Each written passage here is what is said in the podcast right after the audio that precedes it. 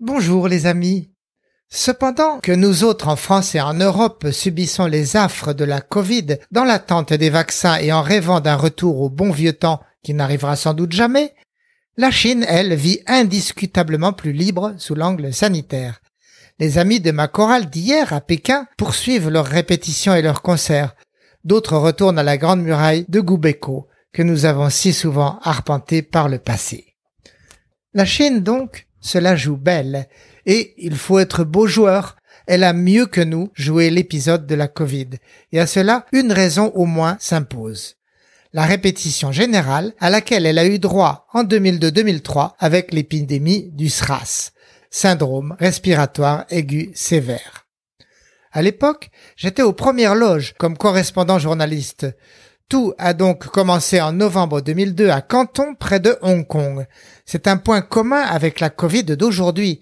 Ces deux coronavirus ou grippes attendent le changement de saison pour s'attaquer à un organisme humain aux défenses affaiblies. Le patient zéro du SRAS a été repéré le 16 novembre, un brave cuisinier d'un restaurant de la ville de Foshan.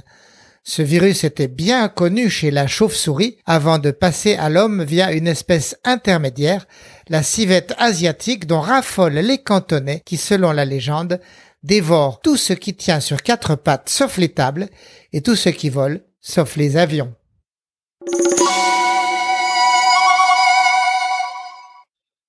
Ce détail nous aide à comprendre pourquoi la Chine est le berceau des deux pandémies, question de géographie humaine. En effet, l'élevage domestique en Chine est concentré le long de la côte de la Corée au Vietnam, dans des millions de toutes petites fermes serrées les unes contre les autres, vulnérables au virus transmis par le gibier.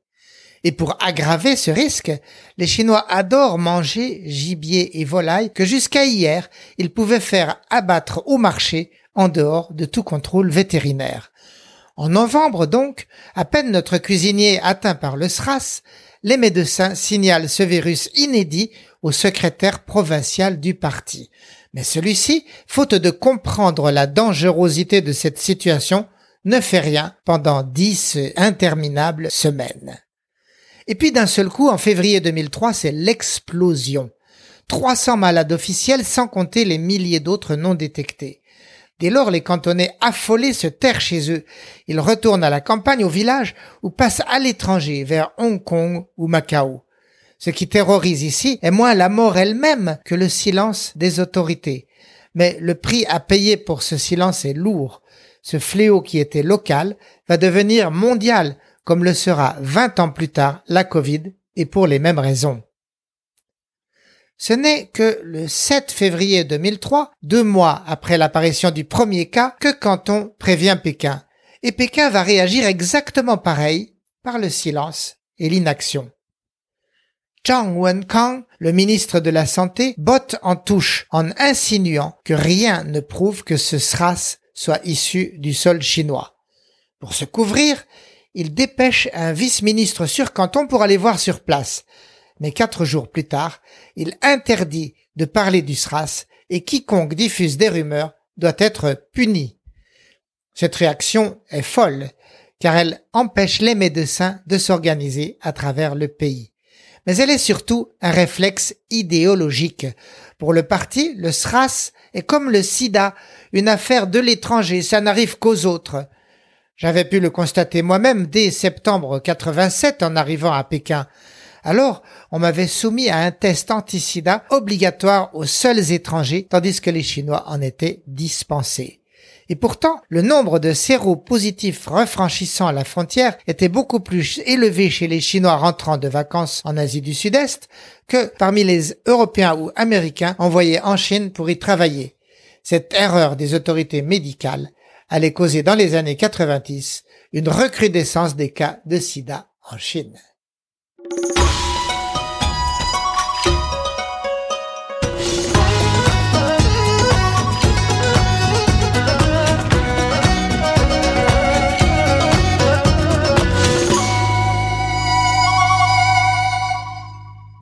Le SRAS va donc vite s'exporter.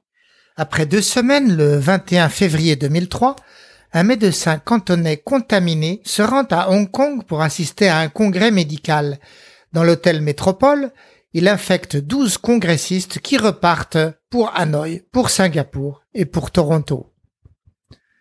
Le 12 mars, l'OMS, Organisation mondiale de la santé, demande à envoyer une mission en Chine pour soutenir la lutte.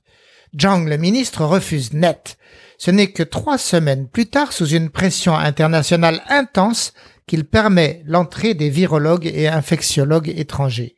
Et encore, une fois à Pékin, leur équipe devra faire le pied de grue huit jours avant d'être admise dans deux hôpitaux civils, puis cinq autres jours avant de pouvoir entrer à l'hôpital militaire 301 qui est le QG national de la lutte contre la maladie. Pendant ce temps, le ministre s'est secrètement activé avec le maire de Pékin pour faire déplacer les malades du Stras vers des hôpitaux de province. De la sorte, quand les hommes de l'OMS arrivent sur place, c'est pour s'entendre dire circuler, n'y a rien à voir. Le problème est que l'équipe de l'OMS apprendra quand même des médecins chinois en colère la triche du ministre et du maire. Le monde entier va donc tout savoir. Je note aussi à l'époque que chaque cas précis de silence sur le SRAS correspond à une manœuvre délibérée du gouvernement pour éviter que la contre-attaque en cours ne nuise à d'autres intérêts du parti. Ainsi, le 7 mars, le premier cas pékinois détecté est caché pour ne pas faire ombre au plénum annuel de l'Assemblée nationale populaire qui se tient cinq jours plus tard. De même, mi-avril, la visite de l'OMS à l'hôpital 301 est tue pour ne pas empêcher les 14 millions de Pékinois d'aller faire leurs achats promotionnels durant la traditionnelle semaine d'or du 1er mai pour des milliards d'euros de chiffre d'affaires. Dans les deux cas, comme vous voyez, la santé des Chinois passe après les impératifs de l'agenda politique du parti et de la croissance du produit national brut.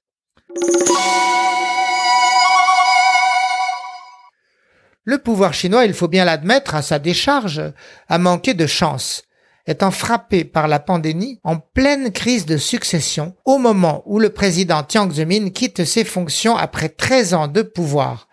Il est relayé par Hu Jintao, son rival et son ennemi personnel. Tout cela va limiter ou empêcher toute collaboration entre les deux hommes face au tsunami viral qui s'apprête à déferler. Un autre aspect du problème tient à la personnalité de Zhang Wenkang, le ministre de la Santé. Comme tout autre cadre du régime, il répète sans sourciller ce que le parti lui dit de dire sans se soucier de la vérité. C'est ce que l'on appelle en chinois Zhi Lu Wei Ma, désigner le cerf en parlant du cheval. Et surtout, le ministre Zhang n'est pas qualifié. Il n'est pas médecin mais simple infirmier personnel du président de la République il a été bombardé ministre par ce dernier en reconnaissance de son talent à lui faire des piqûres indolores. Mais face au SRAS, il s'est retrouvé seul maître à bord, vite dépassé par la tempête. C'est finalement en avril, une fois le nouveau président Hu Jintao en place, que la contre-attaque va enfin pouvoir démarrer. Le ministre Zhang est limogé, ainsi que le maire de Pékin, pour leur tour de passe-passe des malades cachés à l'OMS. Un centre de 3000 lits est construit en neuf jours en pleine campagne à Xiaotangshan. À travers la Chine, tous les malades sont mis en isolation, interrompant ainsi la chaîne de l'infection. La Chine accepte aussi de fournir enfin à l'OMS les souches du virus recueillies sur des victimes. Décryptées à travers les cinq continents, elles accéléreront la mise au point de remèdes. Avant la fin de l'an 2003, l'épidémie sera ainsi éradiquée. Et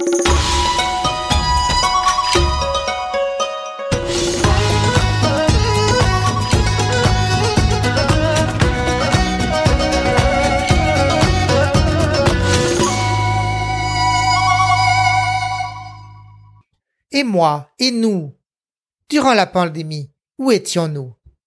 Avec Brigitte et nos deux enfants en bas âge, comme tout le monde, nous nous auto-confinions et à chaque sortie, nous pouvions nous protéger au moyen de masques spécialement agréés envoyés de France par nos parents.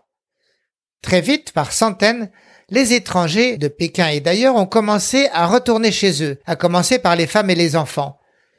Ils n'ont d'ailleurs pas toujours été bien accueillis, leurs proches au pays craignant qu'ils ne soient infectés et ne les contaminent. Nombre d'entre eux nous feront part ensuite d'avoir été mal accueillis par leurs parents ou voisins, leurs enfants refusés dans les écoles ou au lycée pour finir l'année, tout cela par peur irraisonnée de la maladie. En Chine, tout le monde se barricade. Autour de Pékin, les villages s'organisent en milices pour empêcher de pénétrer dans leurs murs. Les routes sont barrées avec des postes de vigile. Quiconque tente de forcer le passage se voit férocement caillasser sa voiture. Un beau matin, la route nationale vers Harbin, une épine dorsale de la Chine, est coupée par une tranchée de deux mètres de profondeur par les paysans. Elle sera rétablie par l'armée quelques heures plus tard. Un jour de mai, à deux ou trois familles, nous voulons passer quelques jours à Laoshan, près de Qingdao, dans la province du Shandong, au bord de la mer. Pour ne pas inquiéter l'hôtel qui nous recevra, c'est une amie taïwanaise qui réserve par téléphone. Aucun problème, sauf quand elle doit donner nos noms en les épelant, des noms étrangers. Mais alors l'hôtel qui était vide devient complet à la seconde. Passez votre chemin. En Chine même, ce même réflexe d'exclusion existe contre celui qu'on ne connaît pas, contre le porteur potentiel du virus. À ce moment, je découvre combien la peur abstraite de mourir, le spectre physique de la mort, peut faire sortir hommes et femmes de leur gond et étouffer chez eux le réflexe de culture, d'humanité et de compassion. Pendant cette crise, les médias qui m'emploient surveillent de très près cette épidémie chinoise et me demandent sans cesse des articles. Au début, je trouve très gratifiant de me trouver au cœur d'une des plus grandes stories de la décennie suivie par le monde entier. Mais bientôt, je commence à trouver dans cet intérêt quelque chose de malsain.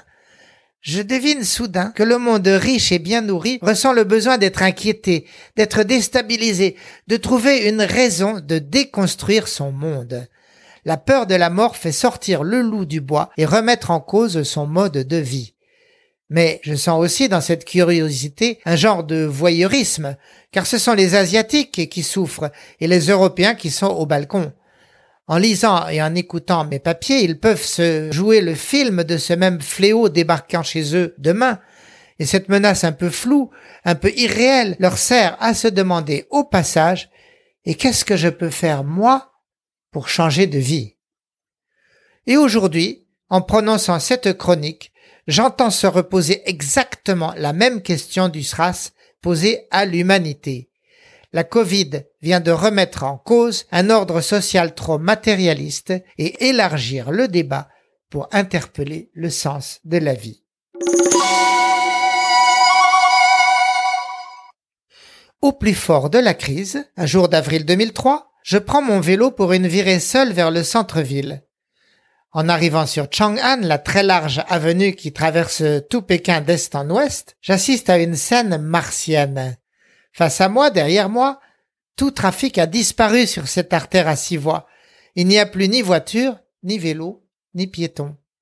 Je m'amuse à pousser jusqu'à Tiananmen en pédalant sans les mains, me dirigeant par le simple équilibre, sans le moindre risque, au beau milieu de cette chaussée autoroutière. Je suis sur la Lune. L'humanité est aux abonnés absents dans cette capitale chinoise et ce phare absolu de l'Asie. Sur ma selle, j'avais déjà fait ce même parcours dans les mêmes circonstances, à vélo sans les mains, en juin 89, après le massacre de la place Tiananmen, alors tout Pékin avait été placé sous loi martiale. Et ce jour d'avril, comme 14 ans en arrière, je revois les restaurants, les ministères et les hôtels ouverts mais déserts et les magasins dévalisés de tout produit, du riz, des nouilles, de l'huile et du vinaigre blanc, dont on croit qu'il peut désinfecter plancher et carrelage. À toutes les fenêtres, je peux deviner les dizaines de milliers de Pékinois confinés, éberlués de me voir passer, électron libre, sur mon vélo, sans les mains. Un dimanche, avec d'autres amis et nos enfants, nous sommes dans une fête chez un couple français, dans une maison au bord d'un canal, et c'est une fête musicale, un bœuf. On arrive avec les guitares, les bouteilles de vin, les plats chauds ou froids, les harmonicas. On va boire, on va ripailler des saucisses du barbecue, on va chanter.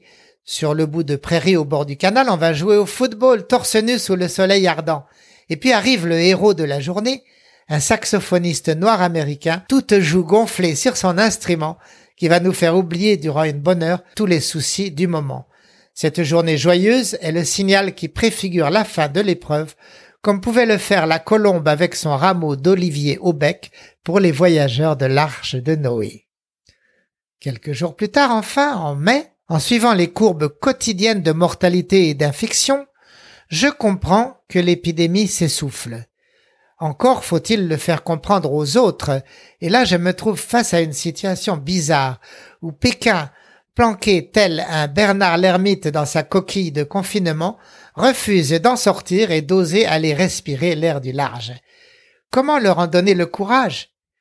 Discutant avec les amis, je décide de tenter de donner autour de moi un coup de gong qui libère et aide à franchir la vague. Pour me préparer, je fais appel à différents amis dans la communauté. Le directeur de l'Alliance française va annoncer ma conférence à travers son réseau. Le directeur du Novotel Peace, un des meilleurs hôtels de la ville, va mettre à disposition sa grande salle. Le médecin français et le conseiller scientifique de l'ambassade vont également intervenir pour valider mon récit et ajouter leur témoignage. Et puis le jour J, nous recevons 60 personnes de ceux qui sont restés à leur poste pour faire leur travail et je leur déroule le film des événements, mes arguments pour affirmer que le SRAS c'est bien fini et ça marchera. Les gens ressortiront de la conférence soulagés pour propager le message dans toute la ville. En septembre à la rentrée, le SRAS ne sera plus qu'un mauvais souvenir ayant cessé d'affecter nos vies.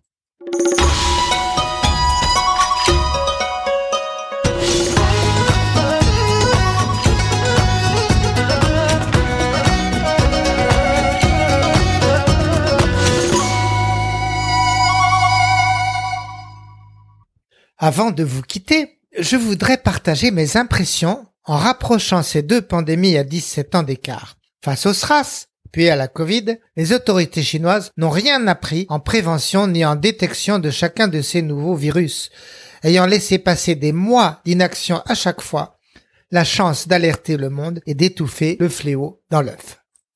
Par contre, sur la contre-attaque, elles ont appris énormément et très vite, jouant sur leur style autoritaire et discipliné pour éradiquer la Covid en peu de mois de souffrance chirurgicale à durée limitée. Son modèle pour l'instant sort vainqueur, même si la guerre n'est pas finie, elle a su aller jusqu'au bout là où les autres n'ont pas encore réussi. Un détail frappe très fort. La peur lors du SRAS, l'impression de fin du monde chez les victimes directes et la tentation d'exclusion ou de rejet chez les autres. Et pourtant, comparé à la Covid, le SRAS était peu de choses.